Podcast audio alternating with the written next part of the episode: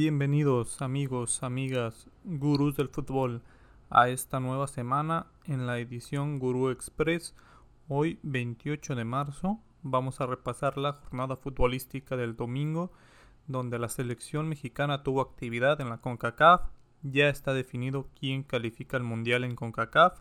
Vamos a ver quién califica de forma directa, quién toma el lugar de repechaje y contra quién se van a enfrentar a repechaje. Ya también está definida cuál será la final en la Federación de Oceanía. Vamos a revisar.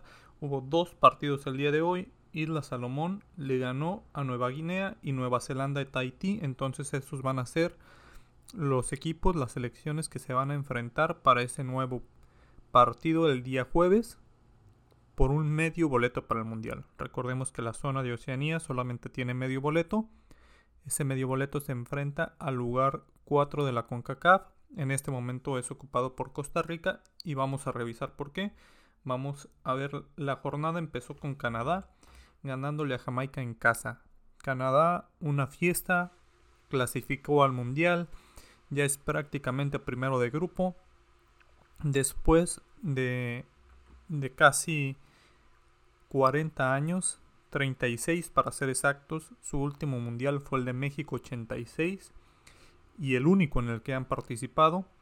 En ese mundial el conjunto de Canadá no sumó ningún gol, no ganó ningún partido, cero puntos, se regresó con tres derrotas el conjunto de la hoja de Maple, ahora calificados en primer lugar de la zona, una selección que promete Quizá no para ser campeones del mundo, obviamente, pero una selección que va a ser el mejor papel, una selección que con solo anotar un gol ya sería la mejor selección histórica de Canadá en cuanto a mundiales y está preparado para el mundial que tendrán pues algunos partidos en casa en el 2026, una generación muy buena y esto se debe a la inclusión de los equipos canadienses en la MLS. Por este momento hay tres equipos, el Montreal, Toronto y Vancouver, que han hecho que esta selección vaya creciendo.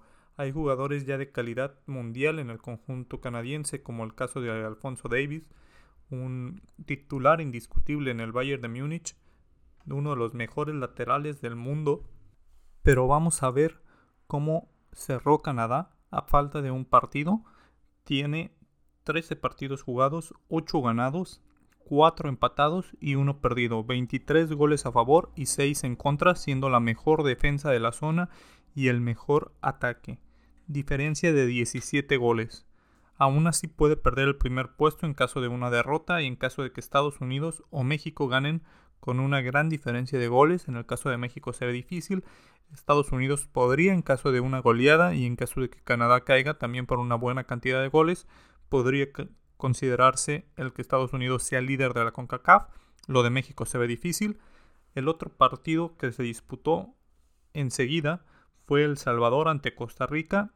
En El Salvador, Costa Rica saca la victoria, gana 2 por 1 El Salvador, con eso asegura por lo menos el cuarto puesto, suma 22 puntos y esto aunado al partido que jugó Panamá. Panamá juega ante Estados Unidos, un Estados Unidos que salió con la intensidad que, se caracteriza cuando juega en casa. Un Christian Pulisic encendido. Estados Unidos gana 5 por 1. Lo sorprendente es que al medio tiempo iban 4 por 0.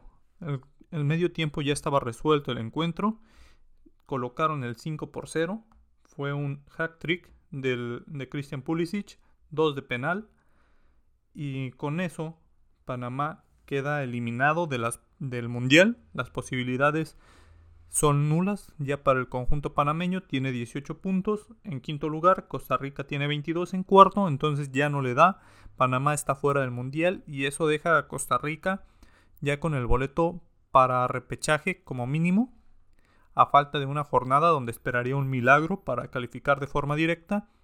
En, en esta situación el milagro que esperan pues sería con la selección mexicana. La selección mexicana, que aquí vamos a ahondar en el partido del tricolor, juega ante Honduras en Honduras, en un campo que no estaba en las mejores condiciones, pero la selección hondureña ha sido la peor de la clasificación. La selección hondureña solamente tiene 4 puntos producidos de 4 empates, 6 goles a favor y 24 en contra. La selección mexicana no podía encontrar el, gol el primer tiempo, varios tiros, pero solo uno por debajo de los tres palos. Una selección sin ideas, una selección que ganó 1 por 0 con un gol o autogol. Las tomas no son muy buenas, pero parece ser que fue autogol del conjunto hondureño. El famoso tridente de Gerardo el Tata Martino, el tridente que nos ilusiona a todos, Tocatito, Chucky y Jiménez, no ha podido marcar un solo gol cuando están los tres en el campo. En este caso el gol se produjo después de la salida del Tecatito. Entonces necesita la selección buscar opciones, necesita Gerardo Martino buscar alguien de delantero que pueda hacerle competencia ahí a Raúl Jiménez. Jiménez tuvo una temporada excepcional en la Premier años anteriores, pero tras su lesión no ha sido el mismo, entonces México necesita un relevo para esa posición. Javier Hernández está haciéndolo bien en la MLS, pero por problemas con el grupo o con Gerardo Martino no se ha convocado. Si no se va a convocar a Javier Hernández, se pueden buscar las opciones de ya sea de Alan Pulido o algún otro delantero que, que se encuentre quizá en un buen momento.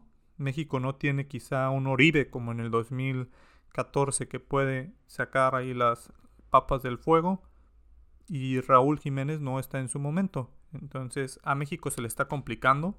Sus últimos dos goles han sido uno de penal y un autogol, en este caso de la selección hondureña, en los últimos tres partidos. Y se complica para el tricolor. Va a cerrar en casa ante El Salvador, partido que se antoja fácil. El Salvador lleva 10 puntos, 2 victorias, 4 empates, 7 derrotas, solo 8 goles a favor, 16 en contra. Ante los 15 goles a favor del tricolor, 8 en contra. Tiene 7 victorias, 4 empates y 2 descalabros. En, en el Azteca, pues la selección busca cerrar con fuerza esta jornada del día miércoles 30 de marzo. Panamá ante Canadá, un Panamá que va a llegar pues triste ese último partido, ya sin posibilidades, un Canadá que viene de fiesta, un partido que Canadá buscará pues sacar puntos, el empate le basta para asegurar el primer lugar. Supongo que la selección canadiense busca ese primer puesto.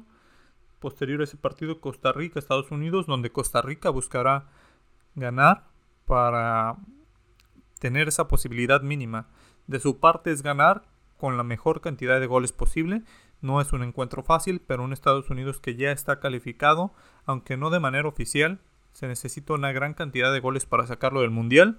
Entonces Estados Unidos pues va a llegar tranquilo, aunque también buscará sacar puntos de, de Costa Rica. Jamaica contra Honduras, un partido de los dos peores de la zona, Jamaica y Honduras en Jamaica, solamente pues por protocolo, por cumplir con la fecha, se, juega este encuentro y el de México ante El Salvador, todos los encuentros se juegan a las 7 pm. Vamos a ver qué sucede. México necesita ganar, necesita anotar goles para calmar la crítica que va sobre Gerardo Martino, que no viajó, por problemas, ya lo habíamos mencionado, problemas de salud, problemas en su ojo. No viajó con la selección mexicana y tras este partido, pues la crítica se hace aún más fuerte. El día de hoy tenemos un día tranquilo en cuanto a selecciones, en cuanto a fútbol, pues es fecha FIFA, no hay muchos partidos, pero tenemos la gloriosa Liga MX en esta versión femenil, que el torneo se ha puesto bueno, las regias están luchando por el liderato. Ahí también aprieta Chivas, aprieta un poco el América. Y para que los que digan que no hay sorpresas, que solo ganan las regias, la jornada anterior vimos como el Monterrey, siendo claro favorito sobre Tijuana, Monterrey que había ganado todos sus encuentros, pierden un 2 por 0, le quitan el invicto, aprieta el liderato y también hemos visto cómo el conjunto de Juárez ganó su primer encuentro en esta temporada. Observamos que el nivel de la liga crece, Vamos a ver en qué concluye esta temporada, quiénes son sus favoritos. Aparte de las regias, alguien puede dar una sorpresa. Tenemos ahí el conjunto de Chivas con Alicia Cervantes o quizá el conjunto americanista que empezó medio flojo el torneo y ha venido con varias victorias. Vamos a ver qué es lo que sucede. Tenemos el Toluca de Querétaro a las 4 de la tarde. A las 7 Pachuca Mazatlán. A las 9 León ante Chivas. Y igual a las 9 Tijuana ante Necaxa. Esos son los encuentros de la Liga Femenil. Como les comento, no hay mucho fútbol este fin de semana. La fecha FIFA pues limita los partidos.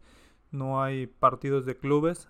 Pero vale la pena porque cada vez estamos más cerca de descubrir los lugares de Qatar 2022. Cada vez hay más calificados.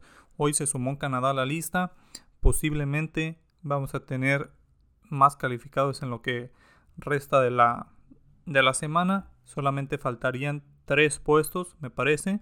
Aquellos que jueguen repechaje y el puesto de Ucrania, Escocia o Gales. Vamos a ver cómo se van dando pero ya la gran mayoría está listos por parte de la selección nacional, solamente necesita un punto para hacerlo de manera oficial. Vamos a esperar que el tricolor sume de a tres y pueda llegar de manera decorosa ante el Mundial. Que México, a pesar de que no está jugando su mejor fútbol, en caso de que Portugal no califique y en caso de que Holanda no le gane el amistoso a Alemania, México sería cabeza de serie. México entraría en el bombo 1 para el sorteo del Mundial. Se antoja muy difícil lo de Portugal, pero no imposible. Ya vimos a Macedonia ganarle a Italia. Vamos a ver si puede hacerlo contra Portugal.